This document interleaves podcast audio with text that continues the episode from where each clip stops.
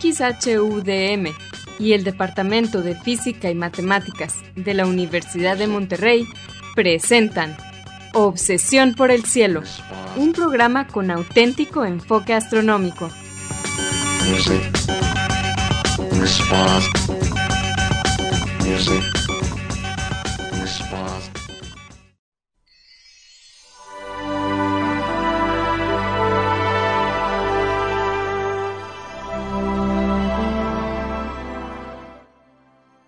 buenas tardes, sean todos bienvenidos a Obsesión por el Cielo, el único programa con enfoque astronómico y de exploración espacial en la ciudad de Monterrey y en la República Mexicana.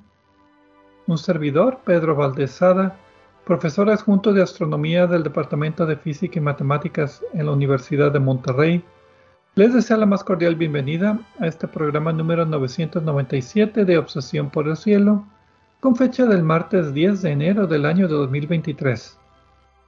En este programa comentaremos y pondremos en perspectiva algunas de las noticias que se relacionan con el estudio del universo y con la exploración del espacio que se dieron a conocer en los últimos días. Y para ayudarme con esto quiero darle la bienvenida a mi coanfitrión Edgar Armada. Muy buenas tardes. Hola Pedro, muy buenas tardes y buenas tardes a todos nuestros amigos que nos escuchan, ya sea que estén escuchando el podcast que distribuimos a través de Podbean y otras plataformas, o que nos estén escuchando en vivo a través del 90.5 de FM Radio DEM eh, en la ciudad de Monterrey. Y me refiero en vivo eh, porque este programa es grabado, pero pues es, es, la, hora, la hora en la que estamos desde hace varios años, todos los martes de 7 a 8 pm 90.5 FM, como, como dije, en Radio UDEM FM en la ciudad de Monterrey y su área metropolitana. Quiero desde luego, como siempre, aprovechar para darle, para expresar nuestro agradecimiento a algunos de nuestros amigos de Radio UDEM que nos ayudan a que este programa pues siga al aire después de todos estos años, cada semana. Eh, hoy quiero mencionar a Marco Cobos, Asgard Banda y Vicente Magallanes. Eh, a ellos y a todos los demás, gracias. Y pues aquí seguimos, un programa más. Esperamos que sea de su agrado. Les recordamos que se pueden comunicar con nosotros a través del correo electrónico obsesión por. Obsesión por el cielo es en minúsculas sin acentos ni espacios. También nos pueden dejar preguntas, comentarios o sugerencias en nuestra página de Facebook de Obsesión por el Cielo o en nuestra cuenta de Twitter de arroba por el cielo. Si quieren escuchar programas anteriores, también lo pueden hacer visitando nuestra página de internet de obsesiónporelcielo.net, donde encontrarán las ligas de cada programa que se almacena en formato de podcast y que se distribuye gratuitamente a través de nuestro sitio de hospedaje de podcast de Podbean. También en obsesiónporelcielo.net encontrarán cuatro audios que hemos titulado Un paseo por el cielo. Este fue un proyecto ya viejito auspiciado por la Unión Astronómica Internacional y consiste de una serie de cuatro audios en español que describen las constelaciones, sus mitologías y los objetos de interés que encontramos en ellas. Es uno para cada estación del año. Bien, Edgar, ¿cuáles fueron las noticias astronómicas recientemente anunciadas que nos parecieron más interesantes? Pedro, pues hoy vamos a hablar de las galaxias barradas jóvenes, y al decir jóvenes quiero decir mucho más antiguas de las que se habían observado en el universo temprano, no realmente primitivo, pero, pero temprano, eh, porque se descubrió, pues se descubrió que varias que parecían no tener estructura de barra, ahora vamos a explicar de qué se trata esto, en eh, varias galaxias lejanas y antiguas, resulta que sí tienen estas eh, estructuras, según se ve en imágenes obtenidas con el telescopio espacial James Webb. Y en la segunda parte del el segundo tema principal de este programa vamos a discutir sobre la luz intergaláctica. Muy bien, pero como siempre vamos a comenzar el programa con la sección de Explorando las Estrellas con Loni Pacheco. En esta sección, Loni, que también es anfitrión del canal de YouTube de Cielos Despejados, nos platicará sobre los eventos astronómicos más vistosos que podremos observar en el cielo durante la siguiente semana. Adelante, Loni.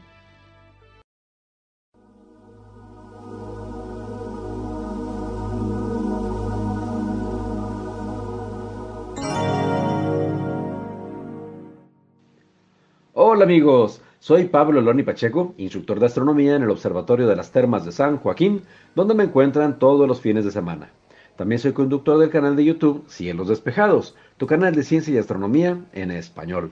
Bienvenidos a este espacio dedicado a los eventos celestes venideros. Esto es del 10 al 17 de enero de 2023. Los horarios estarán dados en tiempo del centro, que es válido para Monterrey, Guadalajara y Ciudad de México. Esta semana, la luna cruzará las regiones de Cáncer, Leo, Virgo, la constelación más grande del zodíaco. No es que le pegue yo a la astrología, sino que el zodíaco son 12 constelaciones que en algún periodo del año son cruzadas por el Sol. Y aunque en realidad son más de 12 constelaciones que caen en esta categoría, desde la antigüedad se ha ajustado el número 12, porque típicamente tenemos 12 lunaciones en el año, es decir, 12 lunas llenas básicamente, a veces hay 13. Y Júpiter tarda alrededor de 12 años en recorrer el zodíaco también. Entonces de ahí, salió el número 12. La noche del miércoles 11 y madrugada del jueves 12 de enero, la luna estará acompañando a, a Denébula, la cola del león, el león de Nemea. No se sorprendan de que encontremos cuando menos siete estrellas que también se llaman Deneb, como Denébula. Y es que, como hay muchas criaturas mitológicas en la bóveda celeste, y la palabra Deneb significa cola en árabe, entonces las estrellas de Neb nos indican en qué parte del cielo nos podemos imaginar la colita de la criatura. También hay estrellas cuyo significado es panza, pie, hombro, cabeza, etc. Y el conocimiento de estos nombres antiguos nos permite dibujar en la bóveda celeste cómo visualizaban las constelaciones hace miles de años. Así que sí, al menos en el caso de la constelación de Leo, el león, sí es como lo pintan. Las madrugadas del sábado 14 y domingo 15 de enero, la luna estará desfilando junto a la estrella Spica en la constelación Virgo. La Virgen representa la fertilidad y la estrella Spica, que significa espiga en latín, representa las cosechas. Antiguamente, cuando el sol cruzaba Virgo y, desfilaba a la par de Spica, era tiempo de las cosechas, era tiempo de recoger las espigas. Los planetas que veremos esta semana son todos visibles desde que anochece y uno a uno se irán ocultando hacia el oeste. Así que recomiendo buscarlos temprano. Estos son Venus, Saturno, Júpiter y Marte. Venus es el lucero de la tarde, será visible brevemente sobre el horizonte oeste, mientras que Júpiter estará alto en el cielo al anochecer. A la misma hora, entre Venus y Júpiter, el astro más brillante que encuentren, aunque tímido de todos modos, es Saturno, y cualquier telescopio mostrará sus fabulosos anillos. Por su parte, al anochecer, el planeta Marte estará alto sobre el horizonte este y su color anaranjado lo delatará.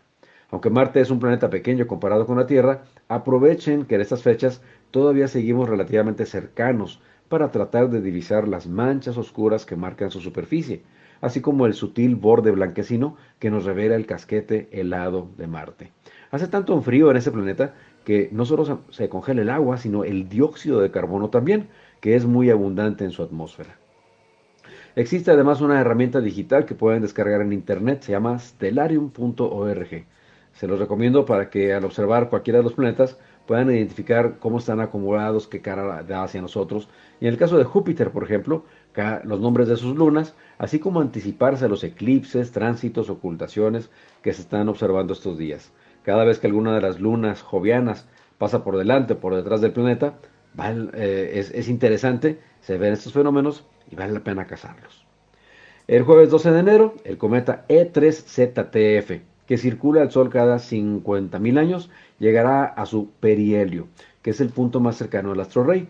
Puesto que el cometa contiene abundante hielo, podemos esperar que tras el perihelio, la sublimación de estos hielos ha de liberar mucho gas y polvo, haciendo que su brillo se multiplique y que bueno, porque después de esto se dirige hacia nuestro lado del sistema solar. Pasará a más de 40 millones de kilómetros de la Tierra el 1 de febrero. Qué lástima, pues si pasara a un millón de kilómetros sería verdaderamente espectacular. A pesar de la distancia y de todos modos, a menos que descubran otro cometa nuevo, E3ZTF parece que será el cometa más brillante a observar en el 2023. Cuando menos con binoculares ya se puede observar y si tenemos suerte y vamos a un sitio oscuro cuando esté más cerca, seguramente lo alcanzaremos a ver, aunque sea penitas, a simple vista. El sábado 14 de enero a las 8.10 de la noche, la luna estará iluminada exactamente por la mitad, vista desde la Tierra. Es que habrá alcanzado la fase de cuarto menguante. En tiempo universal, el cuarto menguante acontecerá el 15 de enero a las 2.10 horas. Mi fanpage en Facebook es Diagonal Divulgador de Astronomía, seguido y sin espacios. Les recomiendo también darse una vuelta por la página de la Sociedad Astronómica de Monterrey. Los espero la próxima semana en Explorando las Estrellas con Loni Pacheco. Yo como siempre agradezco su amable atención y les deseo cielos despejados.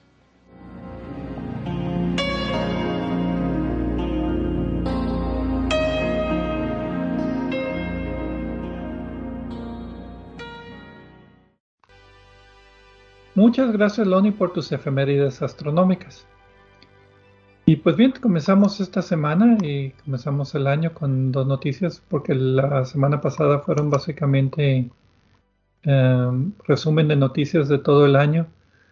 Pero vamos a platicar acerca de cúmulos globulares. Eh, salieron esta semana tres imágenes tomadas por el telescopio espacial Hubble muy bonitas de cúmulos globulares y nos parecieron apropiadas mencionarlas y poner una liga en las notas del programa, ya que el programa de Obsesión por el Cielo Punto Focal del 1 de enero del 2023 fue precisamente sobre este tema de cúmulos globulares de estrellas. Entonces, para aquellas personas que no sepan, eh, aquí en Obsesión por el Cielo, aparte del programa que pasamos en Radio DEM todos los martes de 7 a 8 de la noche, y después repetimos en formato de podcast. Tenemos otro programa original que es nada más para podcast llamado Obsesión por el Cielo, punto focal, que dura más tiempo, como hora y media, que tiene también a Gerardo Ramón Fox, el doctor, que nos acompaña también para platicar de temas con un poco más de profundidad. Y pues bueno, cúmulos globulares fue esta semana y vamos a aprovechar para hablar de ellos. Mm, pues sí, es un programa que mm, yo personalmente disfruto mucho hacerlo cada mes, porque pues lo que queremos es que sea un poco como una plática más relajada entre amigos. Como dice Pedro, con la cerveza, eh, sentados eh, en la terraza, no sé, es la imagen que yo tengo, que normalmente estamos en nuestros, nuestros estudios de grabación, pero pues es la idea que tenemos eh, de sentirnos un poco más relajados para platicar de esto con menos secciones fijas y todo, y que sea una plática más que lo disfruten. Y eh, como dices, Pedro, solo está disponible en podcast eh, por el tiempo, ¿no? Eh, la gente que nos escucha por, por Radio D, pues son bienvenidos para buscarlos si les interesan estos temas y esperamos que también sea de su agrado. Si escuchan Obsesión por el Cielo por internet en formato de podcast, también ya deben de recibir la notificación automáticamente porque el punto focal se distribuye de la misma manera. Y pues bien, eh, como decía, eran tres eh, cúmulos globulares que tenemos en las notas del programa muy bonitos. E, NGC 6440 en la constelación de Sagitario, NGC 6355 en la constelación de Ofiuco y NGC 1850 en la constelación de Dorado. NGC es eh, las siglas del nuevo catálogo general, un catálogo realizado por William Herschel y su hijo John Herschel allá en los 1700, eh, a finales de 1700, un catálogo de objetos nebulosos, no objetos estelares, como continuación del catálogo de Messier, es catálogo de objetos no estelares. No es muy nuevo, pero así se llama, ¿no? Esa es la denominación más común. Y pues bien, eh, NGC 6440, como decía, está en Sagitario, a 27.000 años luz de distancia. NGC 6355, 31.000 años luz de distancia. También Ofiuco, que está más o menos allá por donde está Sagitario. Estos dos cúmulos globulares están sobre el núcleo de nuestro centro galáctico, si lo quieren ver de esa manera. Aquellos que escucharon el programa de punto focal sobre cúmulos globulares, pues una forma que nosotros encontramos la posición del Sol en nuestra galaxia es haciendo un mapa de los cúmulos globulares que están distribuidos uniformemente de forma esférica alrededor de la Vía Láctea. Entonces estos dos están hacia el centro que de la Vía Láctea, pero creo que arriba y abajo, no, arriba los dos, Sagitario y Ofiuco, del plano de la, de la Vía Láctea. Eh, el otro NGC 1850 está más lejos, es un cúmulo globular que está en la nube magallánica mayor. Esta es una galaxia enana satélite de nuestra Vía Láctea de forma irregular, como a 160 mil años luz de distancia. Mientras que William Herschel descubrió los primeros dos cúmulos globulares, este fue descubierto por James Dunlop en 1826, unos um, que serán 40 años después que Herschel descubrió los demás. Y es un poquito diferente a los demás también, es, es un cúmulo globular joven. No sé si te acuerdas, Edgar, que decíamos que todos los cúmulos globulares tienen más o menos la misma edad. Bueno, este parece que es joven. Y eso es lo que más me llama la atención de cuando estaba preparando la, mención que queríamos hacer en esta parte del programa sobre esas imágenes. Me llamó la atención que creo que de, ese, de los tres cúmulos globulares es eh, el más interesante por eso, porque aparentemente apenas tiene 100 millones de años o algo así, eh, y está en satélite de la nuestra, que también es interesante, sobre todo porque los cúmulos globulares pues son el siguiente paso más abajo de las galaxias satélite. Y finalmente, eh, pues el hecho de que esté formado por estrellas bastante jóvenes, ¿no? Entonces es... Eh, dos generaciones de, estrellas también. Desde el punto de vista... Correcto, desde ese punto de vista, y también mencionamos en el programa de punto focal la, la, cuestión de las varias generaciones de estrellas, ¿no? Pero desde ese punto de vista y el agujero negro que está allí y la, este, eh, la supernova, los restos de una supernova que están por allí también es un objeto muy, pero muy interesante. Y además, la cereza del pastel, la imagen eh, de la NASA, la Agencia Espacial Europea y el Instituto de Ciencias del Telescopio por Gladys Cover de NASA y la Universidad Católica de América, es una imagen muy bonita, donde se ven eh, no solo el cúmulo globular, sino también nebulosidades que la, la hacen que sea visualmente atractiva, ¿no? Entonces, este particular es el que voy a poner yo en la portada del programa para anunciar el programa, porque a mí se me hizo muy interesante ver el remanente de la supernova en el cúmulo globular. Los demás cúmulos globulares de nuestra Vía Láctea ya están tan viejos que pues ya no tienen supernovas, ya todas las estrellas masivas que pudieron explotar explotaron. Aquí no, como decíamos, es un cúmulo joven que es un poco una contradicción de lo que estábamos platicando, pero bueno, en fin. Vamos, ¿qué te parece? A una pausa y regresamos ya a hablar acerca de, eh, ¿cuál es el primer tema? Las galaxias espirales con barras muy antiguas que vio el telescopio James Webb. Pues me parece bien, Pedro, no se nos vayan, regresamos.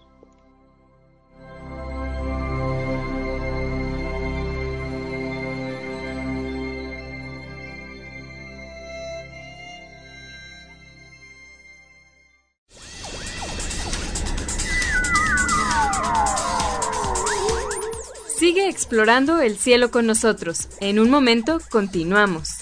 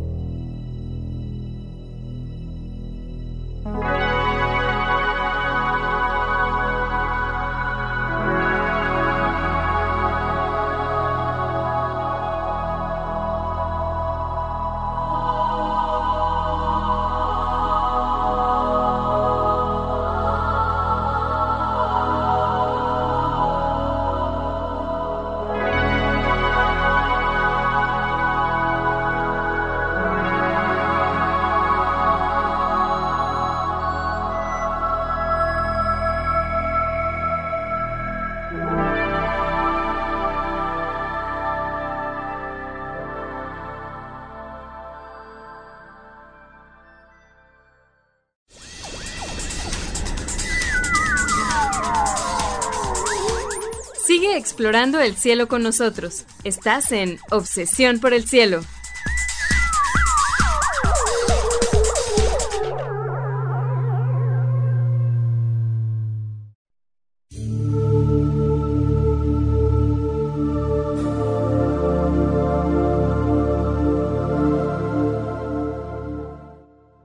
Regresamos a Obsesión por el Cielo con las noticias astronómicas de esta semana un servidor Pedro Valdés y Edgar Armada. En la primera parte del programa comentamos acerca del programa de Obsesión por el Cielo punto focal del primero de enero que se trató sobre cúmulos globulares y unas imágenes muy bonitas del telescopio espacial Hubble de varios cúmulos globulares pues que ejemplifican estos objetos en el cielo. También eh, Loni Pacheco nos compartió sus efemérides astronómicas y ahora pues en esta segunda parte vamos a hablar acerca ya de las noticias que nos llamaron la atención. La primera fue acerca del telescopio espacial James Webb, que tengo la ligera sospecha de que va a estar muy, muy, muy mencionado en este programa durante todo el año. Al parecer observó unas galaxias espirales muy antiguas, muy lejanas, pues tiene un, tiene un espejo más, más grande que el Hubble y además observa en luz infrarroja. Y estas eh, galaxias espirales tienen la peculiaridad de que tienen una barra recta que atraviesa el núcleo y en los extremos de la barra es donde empiezan los brazos espirales. Y pues son las eh, espirales barradas más antiguas conocidas y en resumen, pues eh, nos hace que tengamos que reconsiderar la forma en que estas galaxias se forman, porque pues nuestros modelos no tenían la idea de que fuera tan temprano en la edad del universo que se pueden formar estas barras en estas galaxias espirales. Pues eh, sí, Pedro, ya, fin, ya, ya dijiste todo lo que había que decir casi. En resumen, pero pues vamos un poquito más a fondo a platicar de esto el telescopio, bueno, estas imágenes, varias de estas galaxias ya habían sido eh, fotografiadas con el telescopio espacial eh, Webb, perdón, eh, Hubble, y ahora al revisitarlas con el telescopio James Webb, su estructura barrada, que antes se sospechaba, pero no se había confirmado, ya salta a la vista claramente en las imágenes. Y lo interesante aquí no es la estructura en sí, sino el hecho de que aparece cuando el universo tenía apenas un 25% de su edad actual, a juzgar por el tiempo que la luz de estos objetos tarda en llegar a nosotros eh, y la distancia a la que estimamos que se encuentran. Eh, entonces, estas son las más antiguas que se encuentran en las que se observa esa estructura. La ventaja de, las, de, las, de estas galaxias barradas es que la barra central eh, es una forma en la que el gas y el polvo cósmicos de la periferia de la galaxia se eh, alimenta hacia las regiones centrales, permitiendo que las galaxias de este tipo continúen la producción de estrellas a una velocidad mayor que otras galaxias que no tienen esta estructura. También pues hay la sospecha de que nuestra propia galaxia podría ser de este tipo, eso, es una discusión difícil de eh, solucionar por el hecho de que estamos adentro de la misma galaxia y no podemos ver muy claramente hacia esa dirección de, ella, ¿no? Pero pues aparte de esto, eh, las imágenes no son feas, aunque están en, colores falsos para, para, aumentar la claridad de las estructuras, ¿no? Las galaxias espirales con barras son una de las clasificaciones clásicas de Edwin Hubble allá a principios del siglo pasado, cuando clasificó galaxias en espirales, espirales con barra y elípticas. Eran las tres clasificaciones principales. Las espirales y las espirales con barra eran galaxias de disco.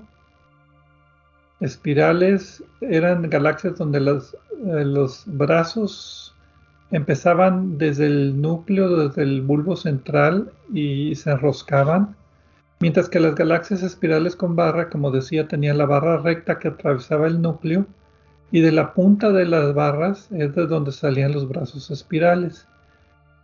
Las galaxias elípticas tienen otra, son, no son planas, no son espirales, son así medio esféricas o elípticas, como su nombre lo dice, y tienen una población de estrellas más viejas. Las galaxias elípticas son ya remanentes de muchas galaxias espirales que se fusionaron en una sola galaxia y que se acabaron todo el gas y el polvo y ya tiene puras estrellas viejas, no tiene formación de estrellas como las galaxias espirales barradas y no barradas.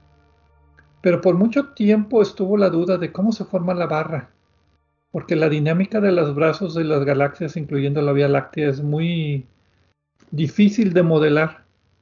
Entonces, en una de las referencias, no sé si viste el video donde se ponen a modelar cómo se podría formar una barra en una galaxia espiral. Sí, sí, y, a mí me interesa un poco más eh, el trabajo que van a hacer después, con base a esto. En, la versión impresa del artículo hay algunas imágenes de esta, de esta formación.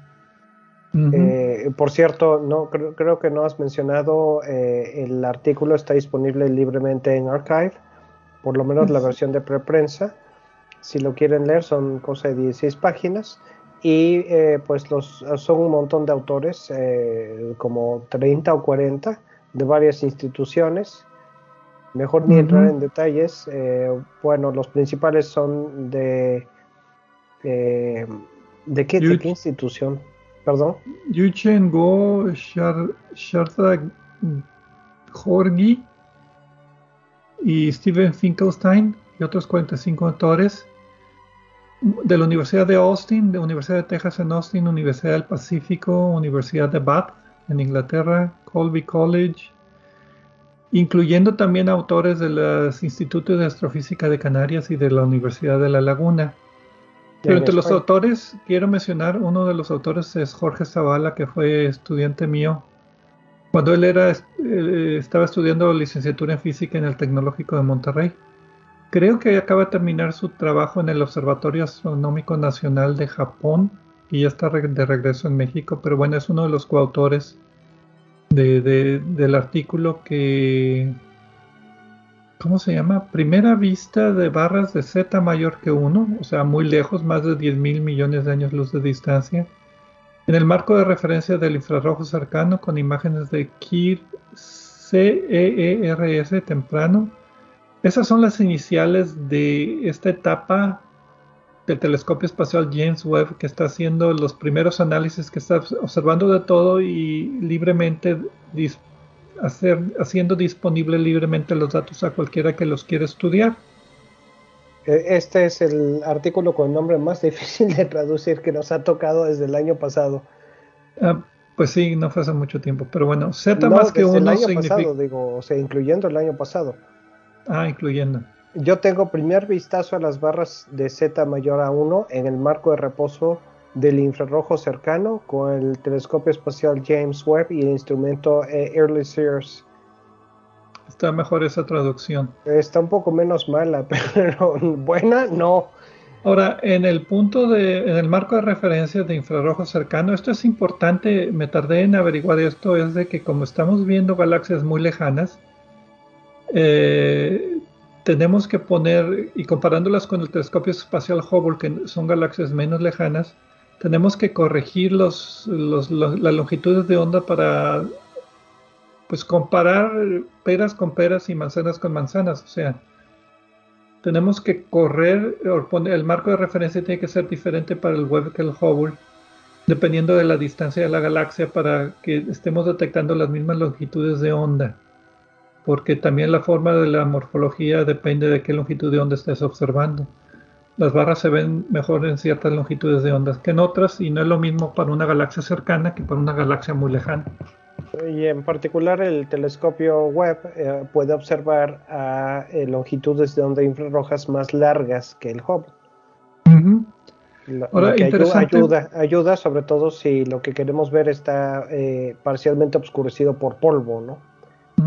Ahora, la escala es bastante impresionante. Estaba leyendo en el artículo, el tiempo de exposición fue de las imágenes de 47 y medio minutos. Y esas fueron las exposiciones más cortas. O sea, el telescopio está observando y recopilando luz por mucho tiempo antes de pues, leer el chip. Y la escala es 0.03 segundos de arco por píxel, que a esas distancias corresponden como 4000 años luz por píxel. Entonces cada píxel que veas en esa galaxia son 4.000 años luz. Y de ahí te puedes dar una idea más o menos del tamaño de las galaxias a esa distancia. Y de ahí también calculan la masa.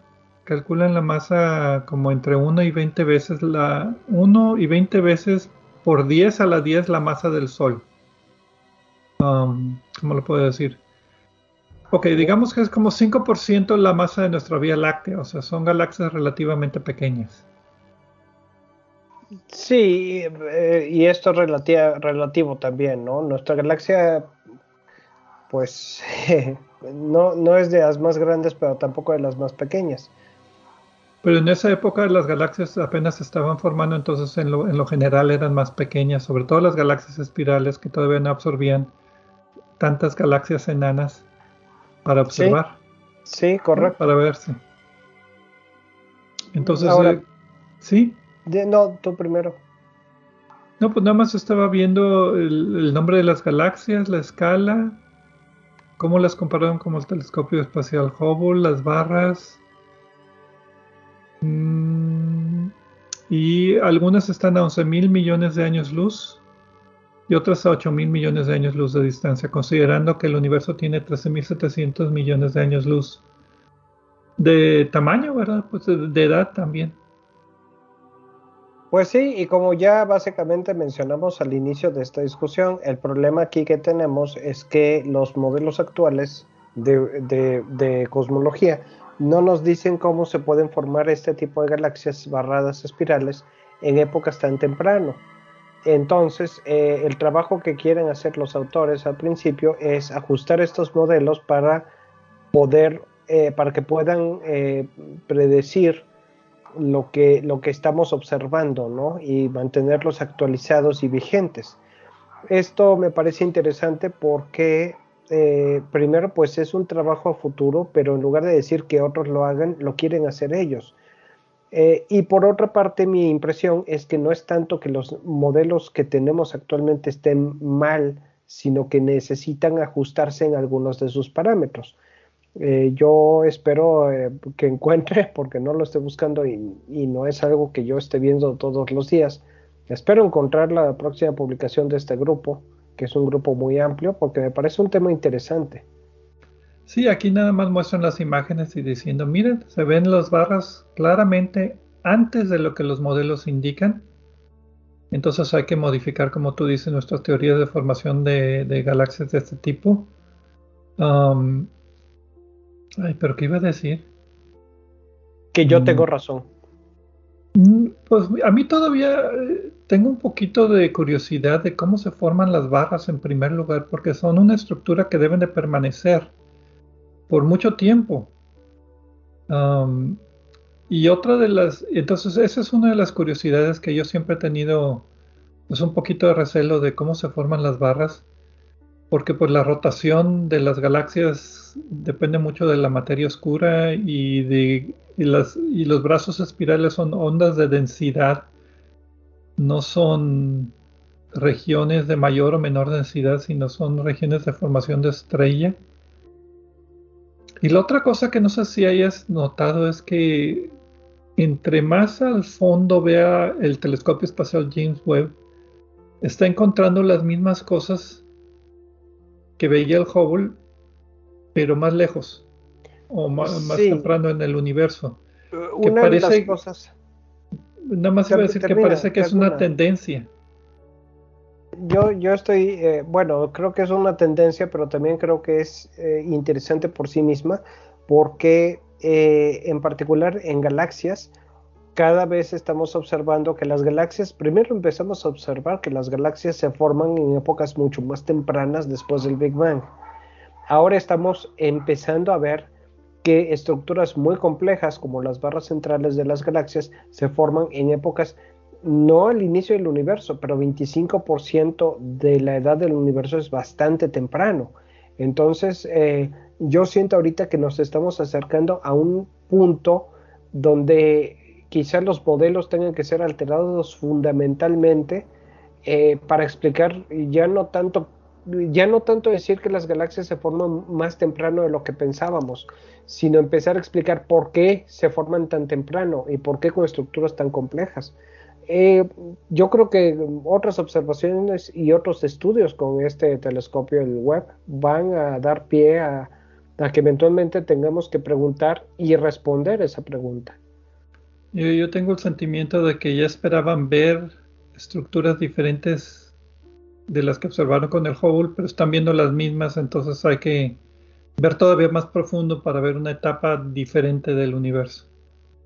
Perfecto, para el próximo telescopio espacial. Espero que no sea tan complicado como este.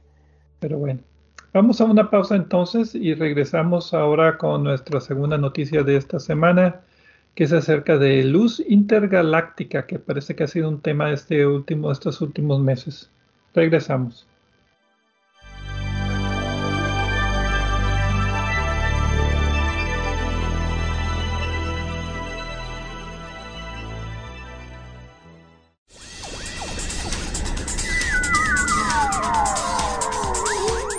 Sigue explorando el cielo con nosotros. En un momento continuamos.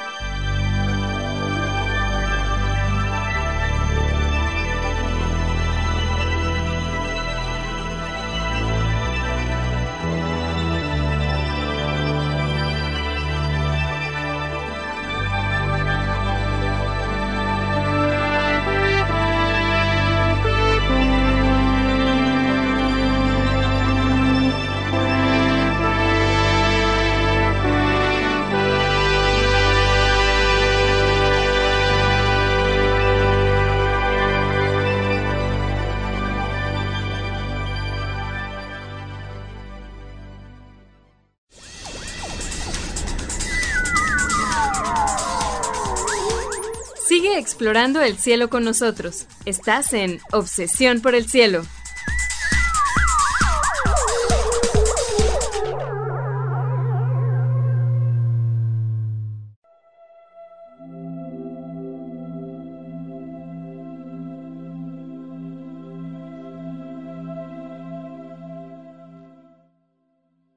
Regresamos a Obsesión por el Cielo con las noticias astronómicas de la semana. Edgar Armada y un servidor, Pedro Valdés. En la segunda parte del programa, del programa hablamos de galaxias espirales con barra que se detectaron por el telescopio espacial James Webb a una era del universo más temprano de lo que se esperaba.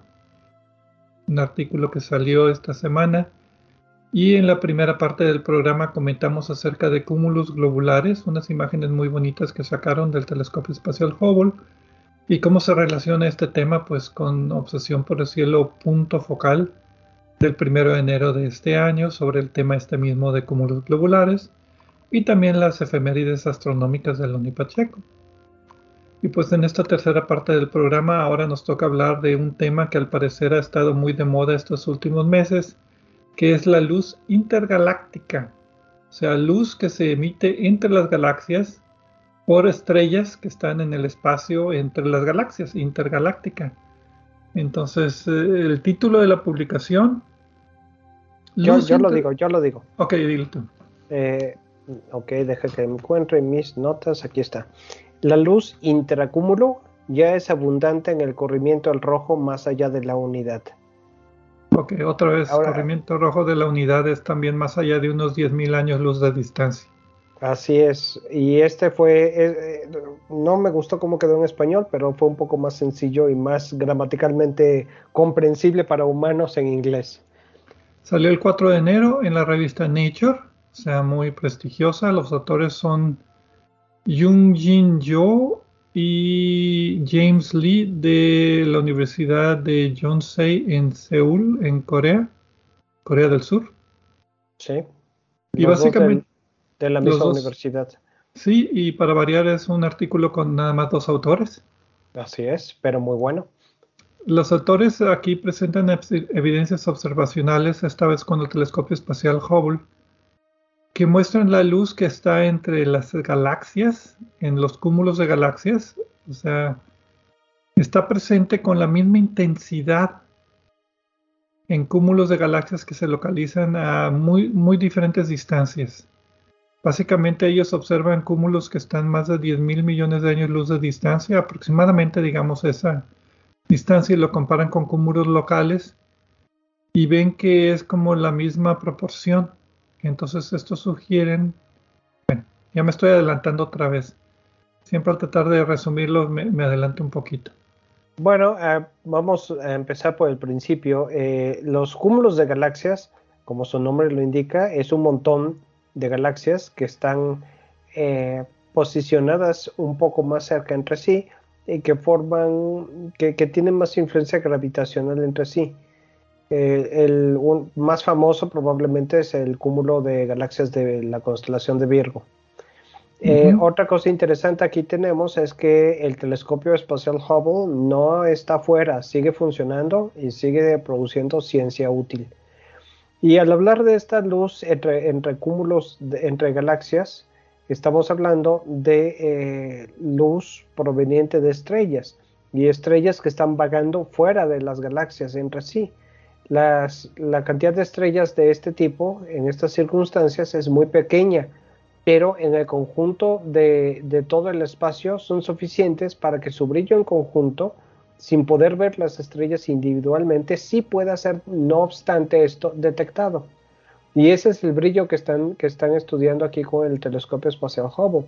Interesantemente, la primera vez que fue observado por el astrónomo eh, Fritz Zwicky, si mal no recuerdo, en 1951, también si mi memoria y mis notas están bien, fue detectado con apenas un telescopio de 18 pulgadas gracias a que eh, fue observada en el cúmulo de coma, eh, que contiene mil galaxias, por lo menos.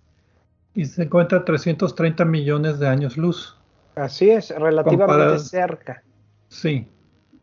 Ahora, la luz intracúmulo es 10.000 veces menor que el cielo nocturno observado desde la superficie de la Tierra. O sea, es un, es un brillo muy, muy, muy, muy tenue que se necesita muy buena calibración. Recordarán que el mes pasado dimos una noticia acerca de brillo de fondo del universo observado por el telescopio espacial Hubble. Hicieron un estudio de imágenes profundas del Hubble de muchos cúmulos de galaxias para calibrar muy bien y ver los límites que se podían observar. Este brillo muy, muy, muy, muy tenue, básicamente. Y también hubo otro acerca de una luz que parece venir del sistema solar, pero bueno, esa es otra. Eh, que me acuerdo eran comparando Hubble, que podía ver estas dos luces, con la nave espacial Nuevos Horizontes, que está ya casi en los límites del sistema solar, entonces nada más está viendo la parte del que no es del sistema solar, sino la parte del fondo cósmico. E, esa parte, perdón que te interrumpa, Pedro, esa parte la, eh, discutimos, lo del sistema solar, en el programa 993 del martes 13. Eh, el tema fue precisamente el misterioso brillo del sistema solar y los fotones oscuros, hablando de cosas misteriosas. Entonces, eh, lo que quisieron los autores es estudiar 10 cúmulos de galaxias lejanos con el telescopio espacial Hubble y medir esta luz que sale de, intracúmulo, de entre el cúmulo y compararla con la luz total del cúmulo. O sea, la luz que está entre las galaxias comparada con la luz total del cúmulo. Entonces, lo que ellos esperaban y que era la teoría hasta este momento es que la proporción variara, que cúmulos más cercanos tuvieran más brillo intracúmulo porque este brillo, como tú dijiste, viene de estrellas que ya no están en las galaxias, entonces ellos dicen, bueno, pues el modelo indica que conforme los cúmulos evolucionan y las galaxias interactúan, se, roban estrellas y hay cada vez más, más cantidad de estrellas entre las galaxias y por lo tanto los cúmulos cercanos que ya tienen más edad, pues tendrían un brillo intracúmulo mayor que los cúmulos lejanos donde apenas están interactuando las galaxias. ¿Sí me explico? Sí, eh, quizá hay que decir aquí que hay varias, varias formas en las que estas estrellas que producen este brillo pueden escapar sus galaxias. La primera es cuando una galaxia se mueve, no están en orden, en orden alguno, la estoy diciendo como las tengo. Cuando una galaxia se mueve a través de material gaseoso en el espacio entre las galaxias, el arrastre, la presión de este gas eh, eh, puede hacer que una parte del gas galáctico escape eh, fuera de la galaxia. pero el estudio del que estamos discutiendo elimina este mecanismo como la primera causa por lo que dices, porque la cantidad de luz se incrementaría a lo largo del tiempo y la diferencia en distancias, que es diferencia en tiempo para nosotros, no dice que esto está pasando. La conclusión principal del estudio es que el brillo este, el brillo intergaláctico, se mantiene constante. Eh, o sea, el brillo es el misterio, ¿no? Entonces, el brillo intergaláctico de los cúmulos lejanos es el mismo que el, brillo intergaláctico de los cúmulos cercanos. Y esto es algo que las galaxias, eh, que las teorías actuales no pueden explicar. Entonces, el eh, resultado principal es ese, del que el brillo eh, intracúmulo es igual en los cúmulos lejanos que en los cúmulos cercanos. Por lo tanto, la cantidad de luz que del intracúmulo no depende de la historia dinámica del cúmulo. O sea, es igual para los cúmulos jóvenes que los cúmulos viejos que están más cerquita. Así es, y aquí se nos acaban las explicaciones. Antes de entrar a lo de las explicaciones, eh, conviene decir, eh, hay que tomar en cuenta la materia oscura. Eh, si las estrellas que producen este brillo se escaparon de sus galaxias debido a la interacción entre ellas, entonces debieron de tener, no tuvieron, no tuvieron tiempo suficiente, porque esto debe haber sido reciente, para dispersarse a través del campo gravitacional del cúmulo de galaxias y por lo tanto no servirían para tratar de, ver dónde está distribuida la materia oscura del cúmulo. Por el contrario, si las estrellas eh, se, tuvieron su formación, su origen, estas estrellas, ah, de la manera que haya sido en los primeros años del cúmulo de galaxias, entonces ya deberían de estar dispersos totalmente y esto sí permitiría utilizar la posición y la velocidad y distribución de estas estrellas para tener un mapa de la distribución de materia oscura en el cúmulo. Pero el problema aquí es que no tenemos un mecanismo ni entendemos cómo es que eh, esas estrellas llegaron allá, allí, porque la, cantidad constante de estrellas que producen este brillo nos dice que es algo que está allí desde el principio, que es algo eh, muy antiguo y muy constante. Entonces eso es problemático, ¿no? Sí, entonces aquí la idea ahora es hacer un modelo que desde un principio coloque estas estrellas entre los cúmulos y que a través del tiempo y las interacciones entre las galaxias del cúmulo mantenga la misma cantidad de estrellas entre las galaxias. ¿Sí me explico? Sí. Y eso, eso es, ese es el reto, porque otra vez el artículo no lo hace. Nada más propone. Y es interesante porque propone que algo raro está pasando aquí, pero pues eh, es, útil cualquier artículo que solo está diciendo no podemos explicar esto, ¿no? Las cosas no funcionan como creíamos. ¿Sabes lo que se me parece raro y que es similar al artículo anterior? Es que una situación que se esperaba que cambiara con el tiempo. No cambia con el tiempo. Desde el principio está así. Es eh, similar a esto de que el, James Webb está viendo más lejos y en lugar de ver, por ejemplo, galaxias en formación, está viendo galaxias ya formadas. ¿Sí me explico? Entonces tiene que irse más hacia el pasado para ver las galaxias en formación con un poco más de claridad. Sí, efectivamente. La conclusión en la que parece eh, apuntar este estudio es que las, las estrellas estas ya estaban presentes cuando se estaba formando el cúmulo de, galaxias, hace muchos miles de millones de años. Eh, y eso parece descalificar la otra posibilidad, que las estrellas hayan sido extraídas eh, de, regiones del cúmulo de galaxias o que hayan sido lanzadas al espacio intergaláctico por, las, por combinaciones de galaxias u otros cataclismos similares. Entonces, eh, otra vez, eh, tenemos que ver algo, algo más atrás, ¿no? Ahí, o, bueno, o, o, o las observaciones están mal. Porque hay dos, ellos dicen que hay dos, nada más dos estudios recientes sobre el tema. Uno muestra que los cúmulos lejanos tienen menos luz, o sea, menos luz intracúmulo, o sea que sí hay una evolución. Y otro muestra que el valor es similar al actual. O sea, los dos estudios se contradicen y ellos apoyan el segundo estudio donde muestran que el valor actual y el, y el anterior pues es más o menos el mismo. Yo diría que todavía está el jurado decidiendo si las observaciones, porque la observación es más difícil entre más lejos esté también. Sí, efectivamente. Y aquí estaban, estaban observando con el telescopio Hubble. Otra vez, el telescopio Webb podría venir al rescate.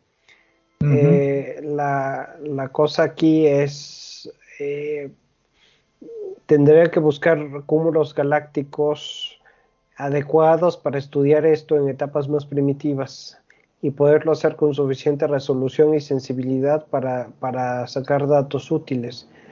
Y no descarto la posibilidad que tú presentas, que pueda ser un error en las observaciones, porque los datos estos, eh, las fotos son muy bonitas y todos, pero a la hora de cuantificar y, eh, reducir los datos para poder eh, sacar conclusiones con rigor matemático, pueden cometerse muchos errores involuntarios o pueden hacerse, puede asumirse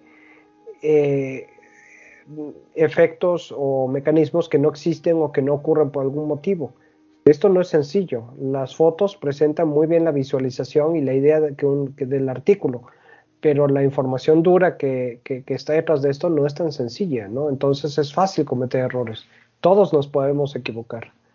Sí, las gráficas era lo importante ver aquí en este artículo, pero pues como estaba en Nature yo no tuve acceso a verlo. Pues sí, así es esto. Bueno. ¿Algún otro comentario sobre este o alguna la noticia anterior? Me sigue pareciendo extraordinario que podemos observar una luz tan tenue. Desde luego que es mejor observarla desde el espacio simplemente por el brillo del cielo aquí en la Tierra, pero aún así es una luz tan, tan, tan tenue. Es increíble. Pues sí, concuerdo con eso. Muy bien, pues terminamos entonces el programa. Muchas gracias a todos por escucharnos aquí en Obsesión por el Cielo y nos vemos la siguiente semana con más noticias astronómicas.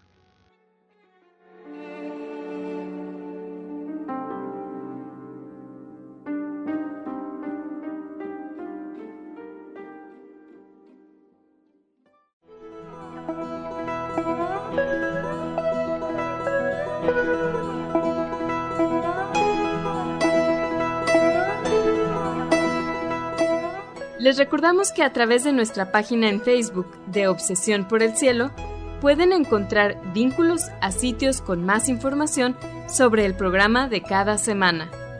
También pueden sugerir temas, hacernos preguntas de astronomía y encontrar los podcasts de cada programa. Gracias por acompañarnos en una edición más de Obsesión por el Cielo.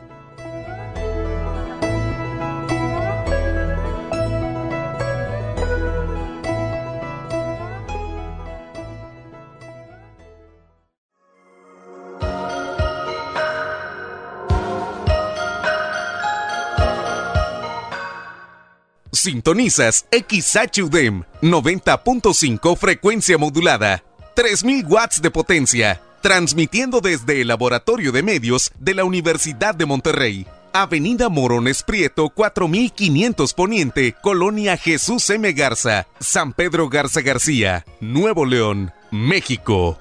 Radio UDEM 90.5